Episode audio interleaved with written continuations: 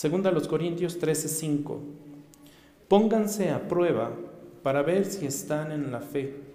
Examínense a sí mismos y no o no se reconocen a ustedes mismos de que Jesucristo está en ustedes, a menos de que en verdad no pasen la prueba. Vamos a orar juntos. Padre, te alabamos, te damos gracias, Señor, porque nos permites el día de hoy abrir tu palabra una vez más y entrar a este precioso texto, Señor, que tú nos has dado, que tú nos has revelado, Señor, para exhortarnos a examinar nuestra vida, a examinar nuestro ser, para ver si realmente estamos en la fe o estamos viviendo en una mentira tal vez.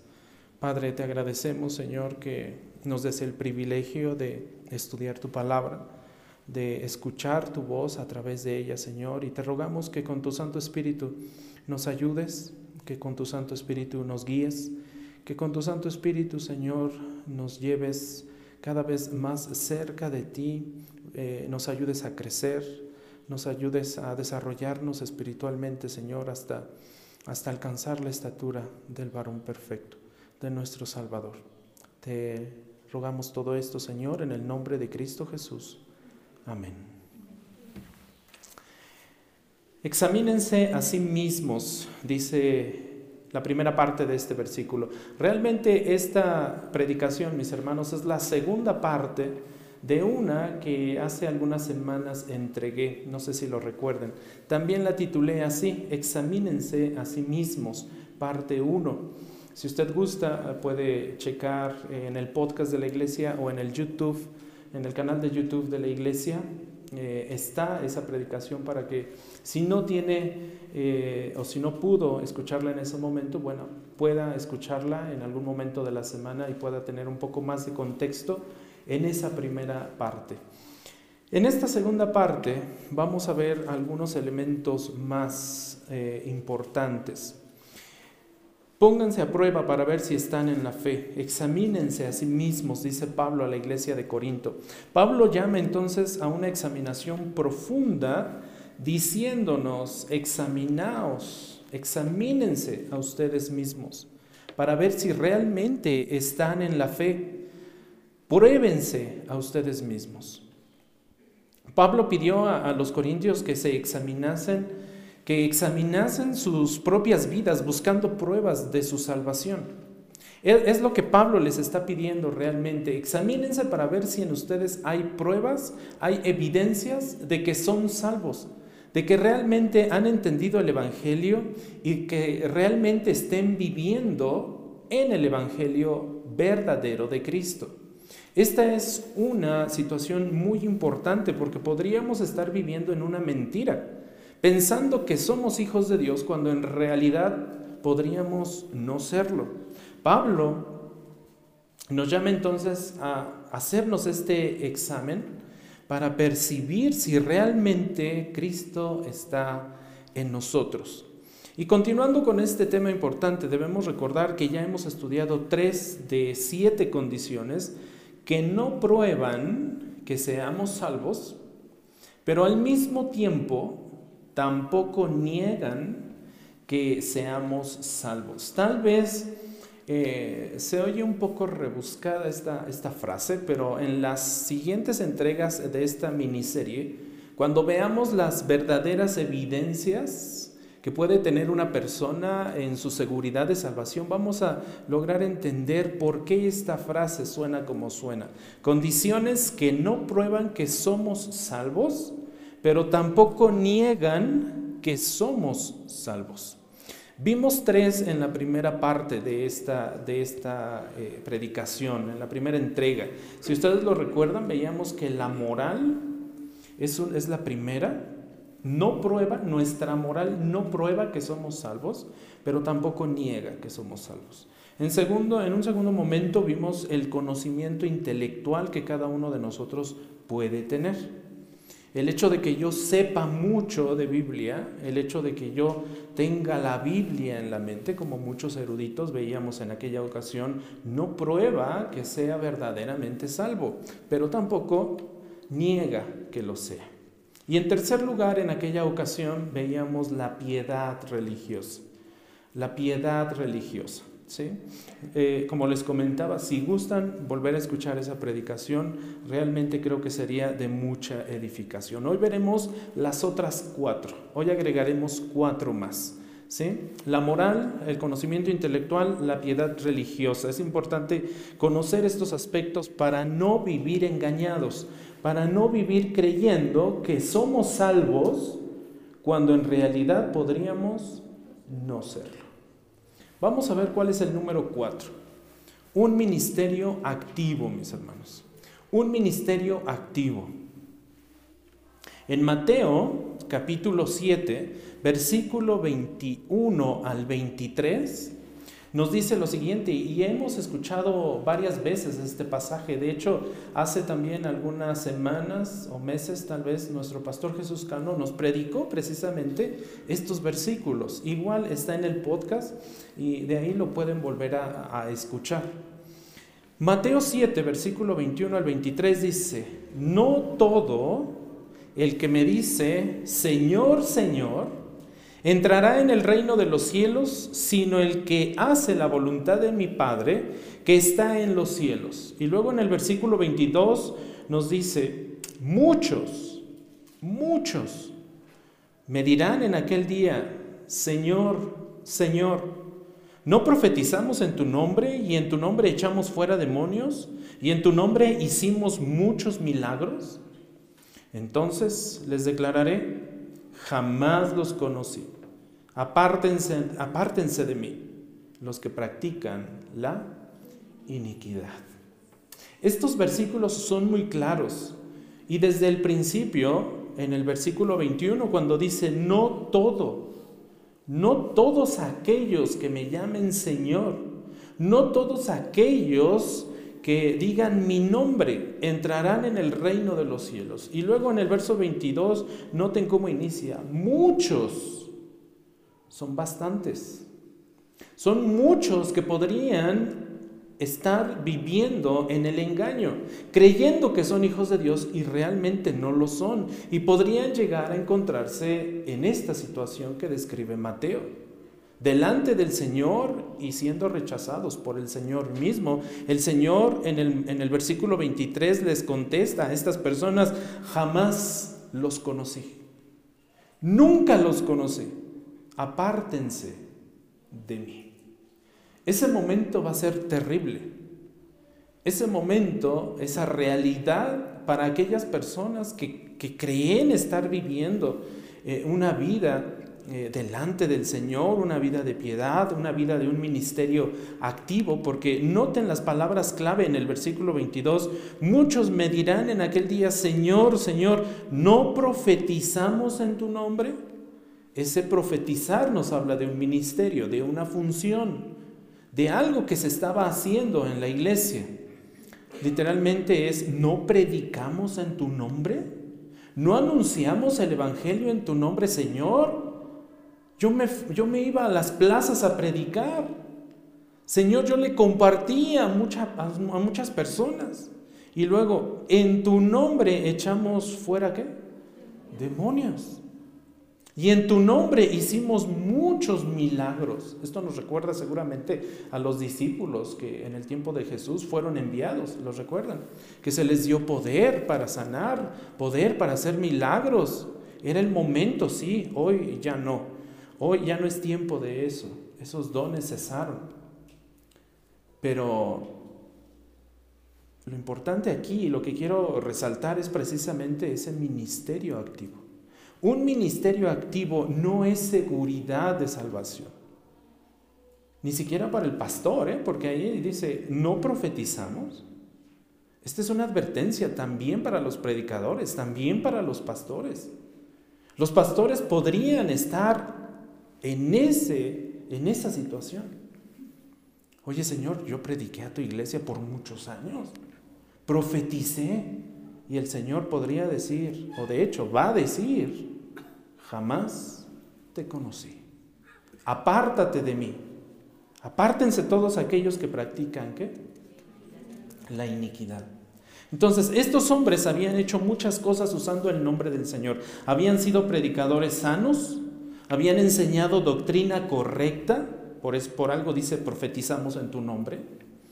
Probablemente dieron alimento, probablemente dieron consuelo, probablemente dieron aliento, probablemente dieron exhortación a la congregación de creyentes, tal como nos lo dice la primera carta a los Corintios en el capítulo 4, perdón, en el capítulo 14, versículo 3 donde encontramos a, estas personas dando aliento, dando consuelo, dando exhortación a los hermanos eh, unos, unos con otros.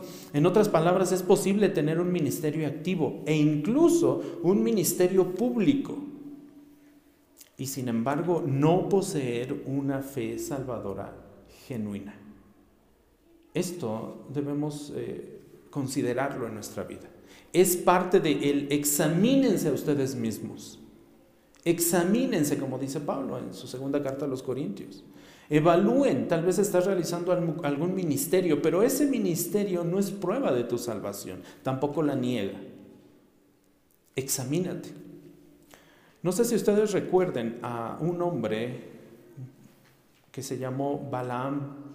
¿Les suena? Sí, ¿verdad?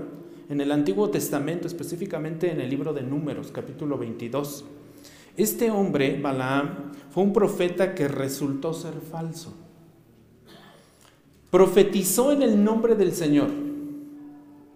Profetizó en el nombre del Señor, pero nunca fue salvo. Vean lo que dice Números, capítulo 23, versículo 5. Y el Señor, está hablando, eh, por supuesto, de nuestro Dios, el Señor puso palabra en la boca de quién? De Balaam.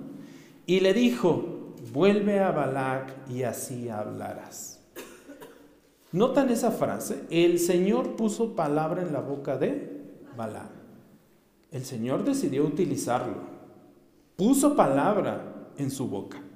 Pero más adelante, cuando vamos al Nuevo Testamento, y no solamente este versículo, sino hay varios, más adelante en el Nuevo Testamento, en la segunda carta de Pedro, en el capítulo 2, versículo 15, se habla una vez más de, de Balaam y dice, abandonando el camino recto, se han extraviado siguiendo el camino de quién? De Balaam, el hijo de Beor, quien amó el pago de la iniquidad. ¿Y qué acaba de decir Mateo en 7, 21 y 23? Apártense de mí todos aquellos que hacen qué? Iniquidad. Balaam fue un, un profeta, sí, utilizado soberanamente por el Señor, pero que finalmente no era salvo. Y desarrolló un ministerio momentáneo para, para el Señor, pero resultó ser un profeta falso y por supuesto no fue salvo. Una situación muy parecida estuvo experimentando también Saulo. ¿Ustedes recuerdan quién era Saulo? ¿Sí? Pablo, Pablo mismo. Antes de su conversión en el libro de los Hechos capítulo 9. Pablo hizo atrocidades y de eso también nos lo cuenta en sus cartas. Perseguía a los cristianos, buscaba matarlos, los arrestaba, los torturaba, Pensó que estaba sirviendo a Dios en ese momento. Pensó que estaba sirviendo a Dios, matando a los cristianos, eliminándolos de la faz de la tierra. Por gracia de Dios fue llamado a la salvación más tarde. Aquí el fin fue diferente al de Balaam, porque Pablo sí fue salvo. Balaam no. Judas, ¿ustedes recuerdan a Judas? Sí, ¿verdad? Lo recordamos. Judas fue un predicador público, fue enviado por nuestro Señor Jesucristo a predicar, uno de los doce discípulos de Cristo, pero terminó siendo un apóstata y traidor. Cuando nosotros vamos a la escritura, específicamente en el libro de, Juan, en el Evangelio de Juan capítulo 17, 12, vean lo que dice. Cuando yo estaba con ellos, los guardaba en tu nombre, el nombre que me diste, y los guardé y ninguno se perdió, excepto uno. ¿Quién? El hijo de perdición, para que la escritura se cumpliese. ¿Quién era este hijo de perdición?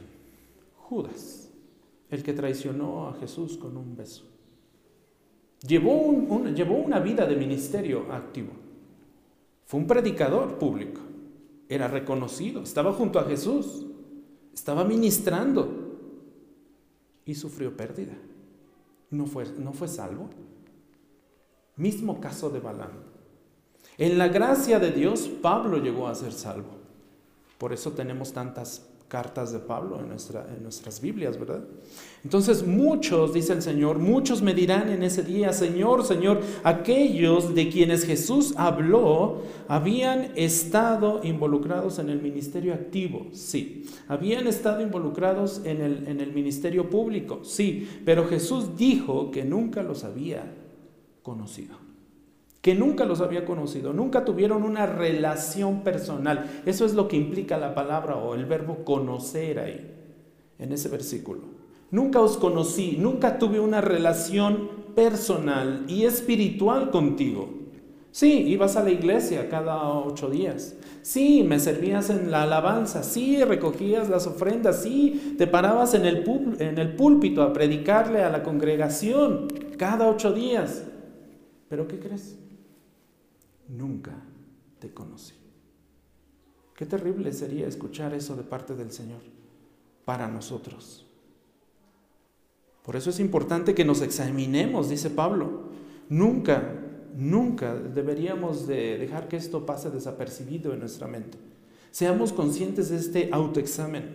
Estos son los que pudieran estar aparentando hacer una gran obra para el Señor pero en realidad la hacen para ser vistos por los hombres. La hacen para, o hacen ese servicio para ser vistos por los hombres, para quedar bien con los hombres. Un gran entusiasmo, mucha actividad no son siempre evidencia de un nuevo nacimiento, mis hermanos. Y aquí quisiera, quisiera citar al pastor Samuel Pérez Millos, que en su comentario hace eh, eh, o dice lo siguiente. Samuel Pérez Millos dice, no cabe duda que en la iglesia hay entre creyentes, perdón, no cabe duda que en la iglesia hay entre creyentes genuinos muchos que son meros profesantes, personas que conocen la doctrina, incluso predican la palabra, son asiduos asistentes a las reuniones, participan en la alabanza y la oración, pueden definir la doctrina del Señor, pero nunca le han dado su vida.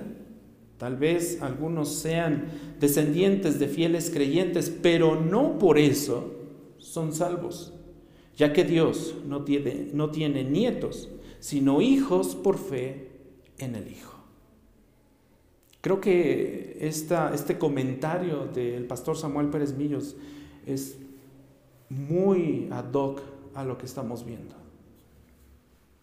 Examinémonos a nosotros mismos. Juan 1.12 nos dice, pero a todos los que lo recibieron les dio el derecho de llegar a ser hijos de Dios. Es decir, a los que qué?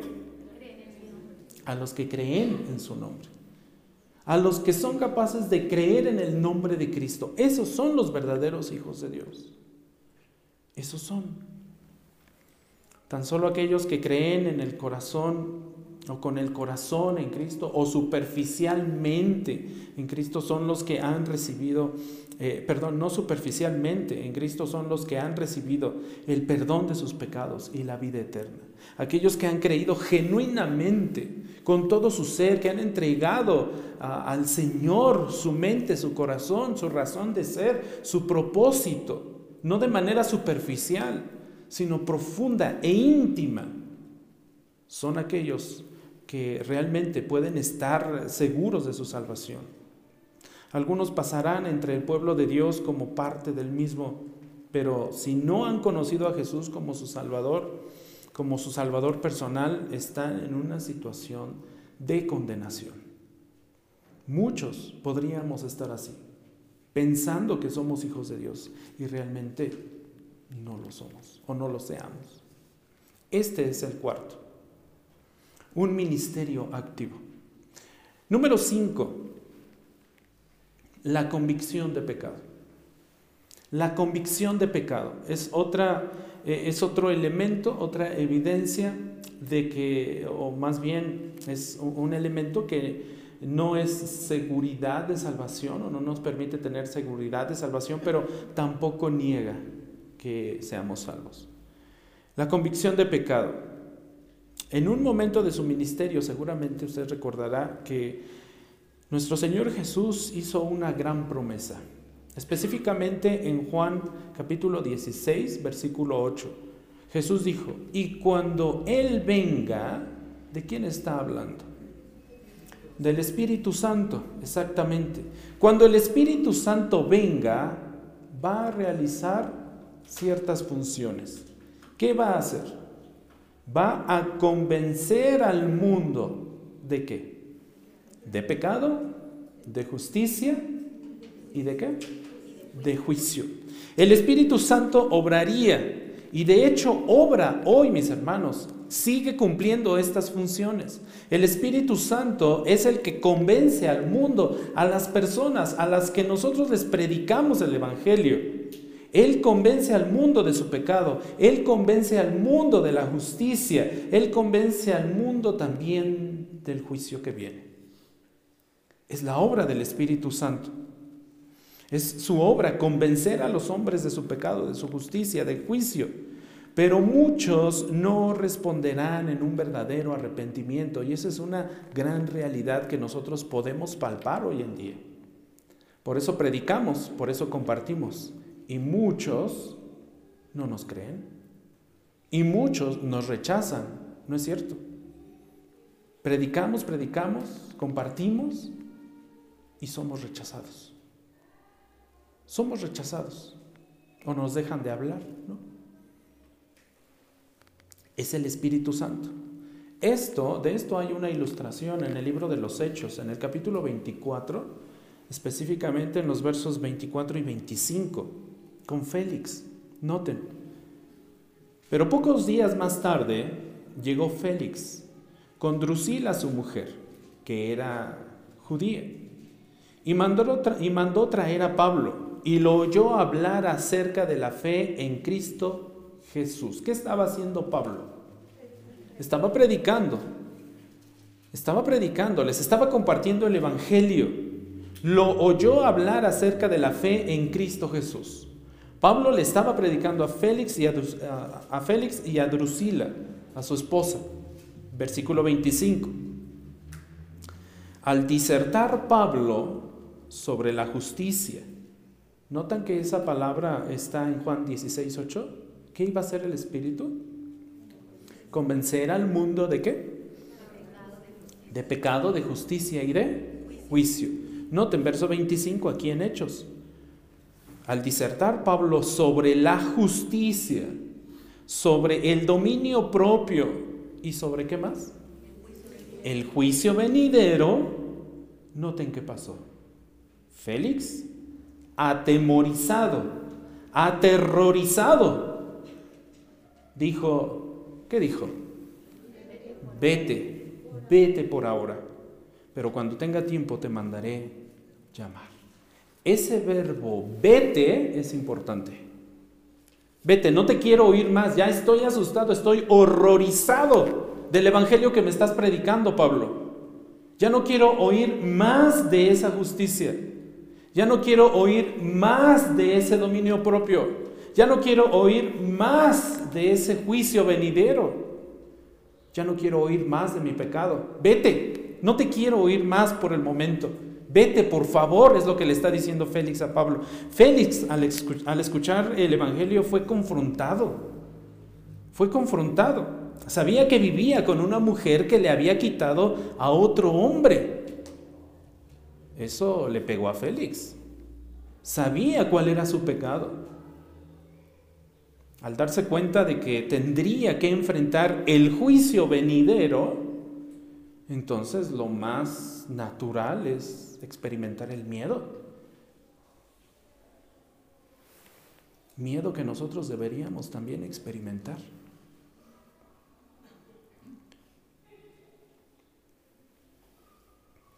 Félix tenía que darse cuenta que tenía que enfrentar el juicio venidero. Se espantó, se aterrorizó y sin pensarlo dos veces despidió a Pablo. En ese momento en que Félix le dice, vete, se le acabó la oportunidad a Félix de ser salvo. Rechazó el Evangelio. Había acabado de pasar el momento de la convicción.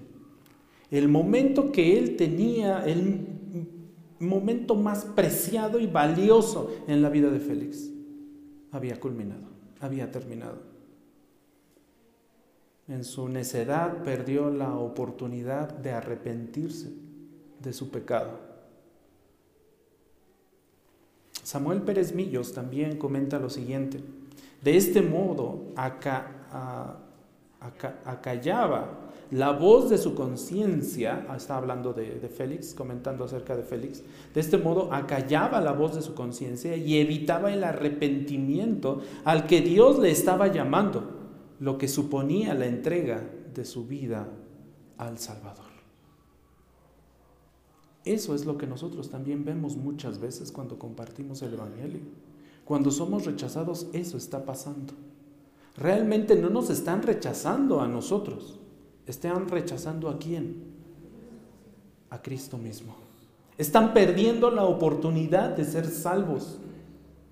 Están perdiendo la oportunidad por sí mismo. El hecho de que yo esté convencido o estemos cada uno de nosotros convencidos y conscientes de nuestro pecado no es una prueba de salvación, mis hermanos. Félix estaba convencido de su pecado. Sí. Félix estaba consciente de su pecado. Sí. Félix estaba consciente de que la mujer que tenía era una mujer que él le había quitado a otro hombre. Sí, por eso cuando escuchó la voz de Pablo, el evangelio que Pablo le predicó, le dijo, no, ¿sabes qué? No, yo no aguanto eso. Vete de aquí. El evangelio confronta. El evangelio es duro. El Evangelio nos hace ver en que estamos fallando delante del Señor. Nuestro mundo está lleno de personas llenas de culpa, llenas de pecado. Muchos incluso se sienten mal por su pecado. Félix tembló de convicción por la predicación del apóstol Pablo, pero nunca dejó sus ídolos ni se volvió a Dios. Más adelante, en el libro de los Hechos, en el capítulo 24, versículo 26, noten, al mismo tiempo, está hablando Félix, al mismo, ah, está hablando de Félix, al mismo tiempo tenía esperanza de que Pablo le diera qué? Dinero. ¿Cuál era el ídolo de Félix entonces? ¿Por qué llamaba Félix a Pablo? ¿Para que le predicara el Evangelio? No. Para que tuviera la oportunidad de recibir dinero de, parte de Pablo. Ese era el ídolo que Félix no quería decir. Algunos podrían confesar sus pecados a otros hombres. Incluso podrían abandonar los pecados por los que se sienten culpables momentáneamente. Esa es una realidad. Muchos podríamos decir, no me gusta vivir de esta manera, quiero cambiar. Y ciertamente en nuestras posibilidades humanas y en nuestra fortaleza humana podríamos llegar a hacer cierto cambio que nos podría incluso ayudar a engañar a otros, a los que nos rodean. Pero realmente los que nos estamos engañando con esos supuestos cambios, que no son hechos en Cristo, sino en mis propias fuerzas, realmente quien se está engañando es uno mismo. Realmente eso es lo que está pasando. Está en nuestra naturaleza. Por eso Pablo nos tiene que decir, examínense, examínense. Es necesario, es necesario. Podríamos enmendar parcialmente nuestros caminos y sin embargo no alcanzar una fe salvadora genuina. Eso es solamente una reforma externa, mis hermanos. Es solamente una reforma externa, pero no una reforma interna, no una limpieza interna, espiritual, mental, que es lo importante. Cuando nosotros buscamos esa purificación interna, ese cambio verdadero interno, entonces el Señor no nos va a decir, apártate de mí, jamás te conocí. Cuando buscamos lo externo, entonces también preparémonos para que el Señor nos diga, jamás te conocí. Siempre te preocupaste por lo externo. Siempre te, te preocupaste por quedar bien delante de los hombres. Pero nunca te preocupaste por quedar bien delante de mí, que soy tu creador. Por eso el Señor responde, jamás te conocí.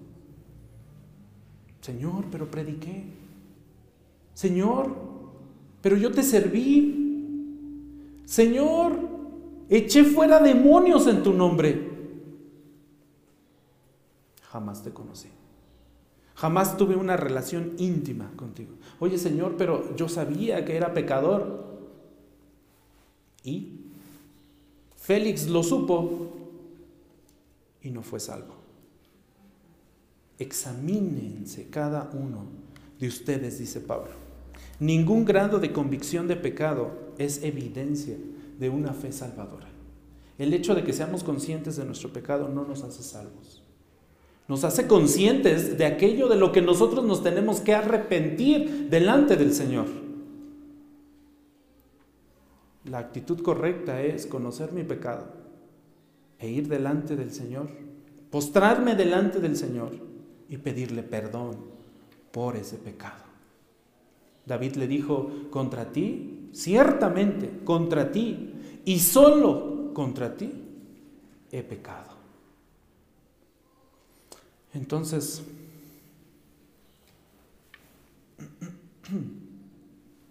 la convicción, la convicción de pecado no es evidencia de salvación. Vamos a ver un sexto, mis hermanos. Ya llevamos dos. ¿Cuál fue el cuarto? Un ministerio activo. Y el quinto, la convicción de pecado. Número seis, un sentimiento de seguridad. Y podría yo agregar aquí un falso sentimiento de seguridad.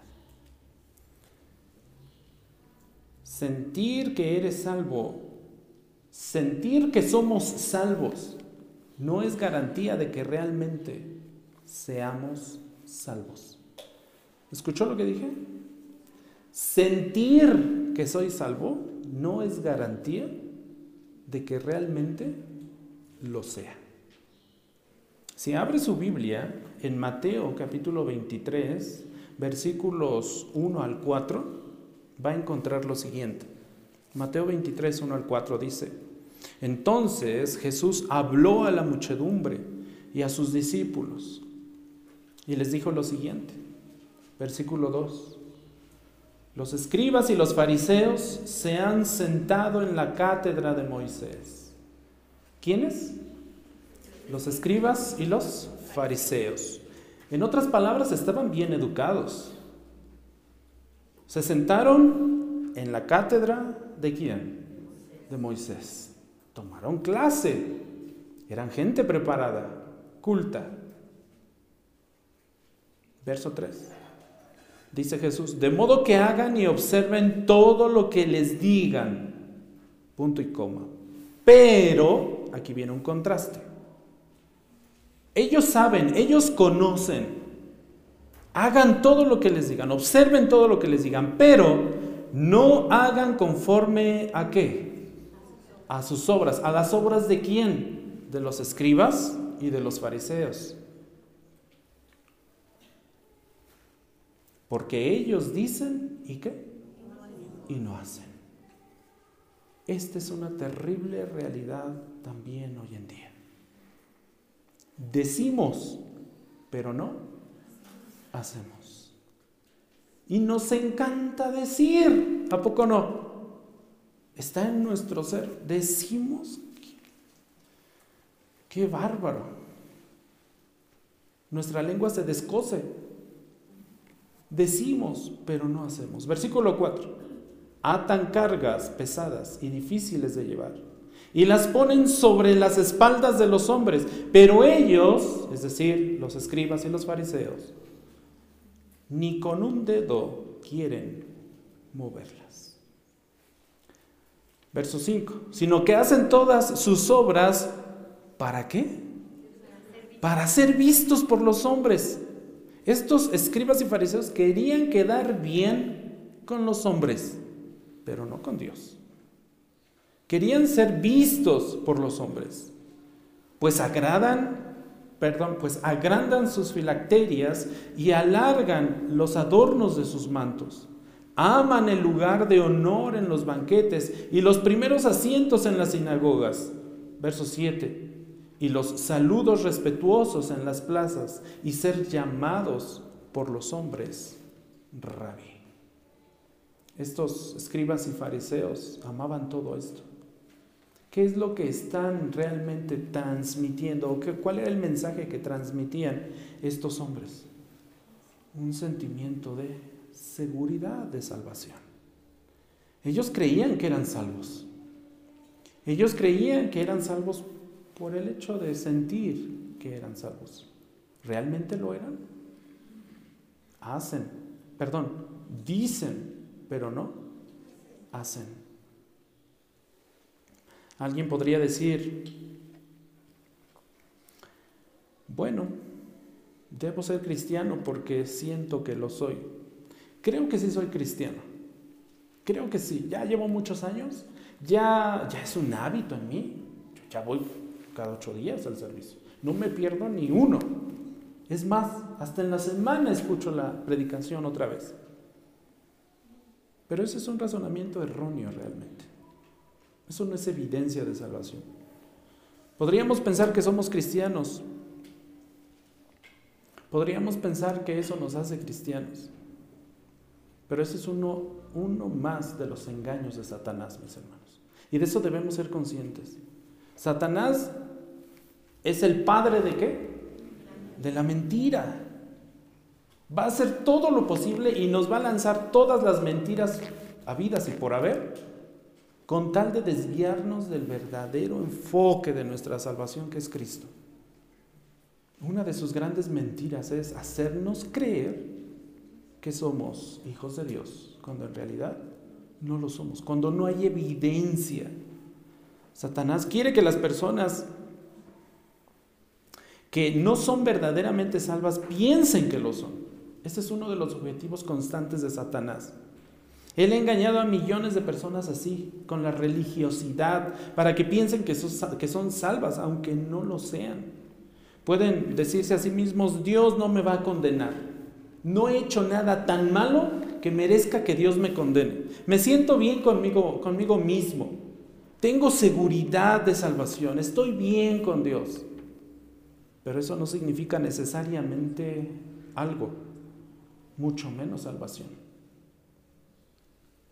A este tipo de personas que confían su salvación a un mero sentimiento de seguridad, Jesús se dirige en los siguientes versículos de este capítulo 23 y se dirige a ellos con ocho ayes específicos. Ocho ayes son mencionados. No voy a mencionar los, los ocho, pero sí quiero mencionar al menos cuatro. Mateo 23, 15. Ay de ustedes, escribas y fariseos hipócritas, que recogen el mar, que perdón, dije recogen, ¿verdad? Oigan, mis hermanos, la vida a mi edad ya no es fácil, yo ya no estoy leyendo bien. Que recorren el mar y la tierra para hacer un prosélito. Y cuando llega a hacerlo, lo hace el hijo del infierno dos veces más. Ay, qué terribles palabras, ¿verdad? Recorren el mar y la tierra para hacer un prosélito. Y cuando llega a hacerlo, lo hacen hijo del infierno dos veces más que ustedes. Jesús hablaba fuerte, ¿no les parece? Otro hay, otro hay. Hay de ustedes, escribas y fariseos, hipócritas que pagan el diezmo de la menta, del anís y del comino, y han descuidado los preceptos más importantes de la ley. ¿Cuáles son? La justicia, la misericordia y la fidelidad. Estas son las cosas que debían haber hecho sin descuidar aquellas. Verso 25, hay de ustedes, escribas y fariseos hipócritas, que limpian el exterior del vaso y del plato, pero por dentro están llenos de robo y de desenfreno. Verso 27, hay de ustedes, escribas y fariseos hipócritas, que son semejantes a sepulcros blanqueados. Por fuera lucen hermosos, pero por dentro están llenos de huesos muertos y de toda inmundicia. Esto es un sentimiento de seguridad. ¿Los escribas y fariseos se creían salvos? Sí. Pensaban que eran salvos. Tenían un sentimiento de salvación, de seguridad de salvación. ¿Lo eran? No. Si no, Jesús no, no los hubiera confrontado de esta manera. ¿Notaron la palabra hipocresía? Hipocresía. ¿Hay de ustedes? ¿Hay de ustedes? ¿Hay de ustedes? Fariseos, escribas y fariseos hipócritas. Realmente no, no eran salvos. Un mero sentimiento de seguridad de salvación no es evidencia de salvación, mis hermanos. Llevamos tres entonces. ¿Cuál fue el primero? Ministerio activo. El segundo, convicción de pecado. Tercero, un sentimiento de seguridad, de salvación. Séptimo, un momento de decisión. Un momento de decisión, y creo que esto lo hemos experimentado muchos, en algún momento de nuestra vida seguramente. En el contexto de la, de la parábola del sembrador, ¿ustedes recuerdan esta parábola? Es una de las parábolas más conocidas, más enseñadas a los niños sobre todo. La parábola del sembrador. Jesús explicando su significado en, el Evangelio de Lucas, en el capítulo 8, versículos 13 y 14, dice lo siguiente. Ya se mencionó en los primeros versículos de, de, Lucas 8 la parábola. Ahora Jesús la está explicando. Él mismo está explicando a qué se refiere. En ese contexto Jesús dice, aquellos sobre la roca son los que cuando oyen, reciben la palabra. ¿Y cómo la reciben? Con gozo. Pero no tienen raíz profunda. Crecen por algún tiempo, perdón, creen por algún tiempo. Y en el momento de la tentación, ¿qué sucede? Sucumben. Verso 14. La semilla que cayó entre los espinos son los que han oído. Y al continuar su camino, ¿qué pasa? Son ahogados. ¿Por qué? ¿Por qué son ahogados? ¿Qué causa que se ahoguen? Las preocupaciones, ¿qué más? Las riquezas, ¿qué más? Los placeres de la vida. Y su fruto no madura. Está hablando de los tipos de personas que escuchan el Evangelio, ¿cierto? Hay una semilla que cae sobre la roca. Hay una semilla que cae sobre espinos. ¿Alguna de ellas sobrevive y da fruto en abundancia? No. No. Muy a menudo la gente dice cosas como, bueno, sé que soy cristiano, porque recuerdo cuando firmé la tarjeta que me dieron para que yo fuera cristiano. Puse mi nombre, puse mi firma y desde ese momento fui hijo de Dios. Algunos podríamos decir, no, yo sí soy cristiano porque cuando el pastor estaba predicando, al final dijo, los que quieran ser salvos, oren conmigo esta oración. Y yo hice la oración y sí soy salvo. Como que nos acordamos, ¿verdad? Yo soy salvo porque caminé por el pasillo, en, en, medio de la congregación, fui hasta el altar, me arrodillé, lloré y en ese momento, por eso yo soy salvo. Pasé al frente de la iglesia, oraron por mí. Sí, soy salvo. Yo levanté mi mano. El pastor hizo la invitación. ¿Quién quiere la salvación? Yo, pastor. Yo levanté. Yo me acuerdo que levanté la mano. No, yo no, ¿eh? Es un ejemplo. Pero mucha gente piensa que ese momento de decisión es evidencia de salvación. Y no es así. No es así. Una persona puede recordar exactamente cuándo sucedió esa decisión y dónde estaba cuando sucedió, pero eso no significa necesariamente algo, no significa salvación. Nuestra salvación no es verificada por un momento pasado, por una decisión humana que nosotros hayamos tomado en nuestras fuerzas ilimitantes humanas. Muchas personas han realizado oraciones. Muchas personas, mis hermanos, han participado en los servicios de las iglesias. Muchas personas han firmado tarjetas. Muchas personas han ido a reuniones de oración especiales para alcanzar a los que no son salvos. Muchas personas, incluso muchas personas se han bautizado y hoy no están en las iglesias. Aún bautizados, mis hermanos, ¿eh? aún bautizados, hoy están fuera de la iglesia de Cristo.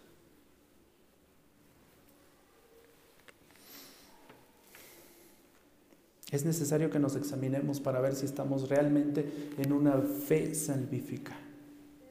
Examinaos a vosotros mismos, dice Pablo. Examínense, es necesario. Estas son siete condiciones que no necesariamente prueban la existencia de la fe salvadora en nosotros. ¿Cuáles son entonces las marcas de la fe salvadora genuina?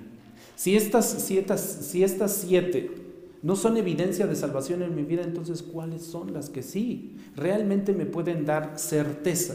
¿Existen algunas pruebas realmente confiables que nos dé la palabra de Dios, que nos dé la Biblia para decir, sí, realmente sí lo soy? No por mi decisión, no por mi falso sentimiento de seguridad, no por un ministerio activo. Soy salvo porque la palabra de Dios dice en este versículo que soy salvo. Hay, sí, sí hay evidencias. Y las vamos a estudiar más adelante. Afortunadamente hay al menos nueve criterios bíblicos para examinar la, autenticidad, si lo dije bien, la autenticidad de nuestra fe. Ahorita vimos siete que no prueban nuestra salvación, pero tampoco la niegan. Vimos nuestra moral, vimos nuestro conocimiento, Vimos que el ministerio, nuestra piedad, perdón, nuestro ministerio, nuestra convicción de pecado, nuestra, nuestro sentimiento de seguridad y un momento de decisión no son prueba de salvación. Lamentaciones 3.40, incluso hay un canto, no sé si lo han oído. ¿Sí lo han oído? Un canto basado en este versículo. Examinemos nuestros caminos. ¿Y qué más? y escudriñémoslos y volvamos a quién? Al Señor. Escudriñemos nuestros caminos. Más adelante, en unas siguientes entregas, ahora nos tocará estudiar cuáles son nueve evidencias bíblicas de que somos hijos de Dios. Recuerda es, recuerde estas siete, téngalas en su corazón, medítelas, busque más evidencia bíblica de por qué estas siete no las debe considerar usted como una evidencia de salvación. Vamos a orar.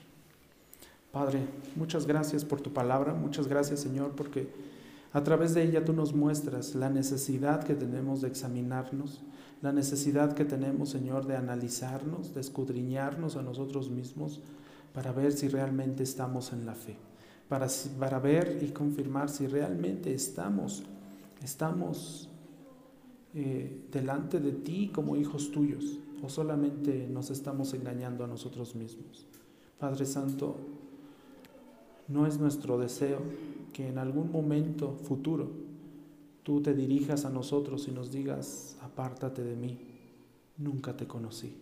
Ayúdanos, Señor, a que no pase eso, a que no nos enfrentemos, Señor, a un Dios vivo, verdadero, porque horrenda cosa es caer en manos de un Dios vivo.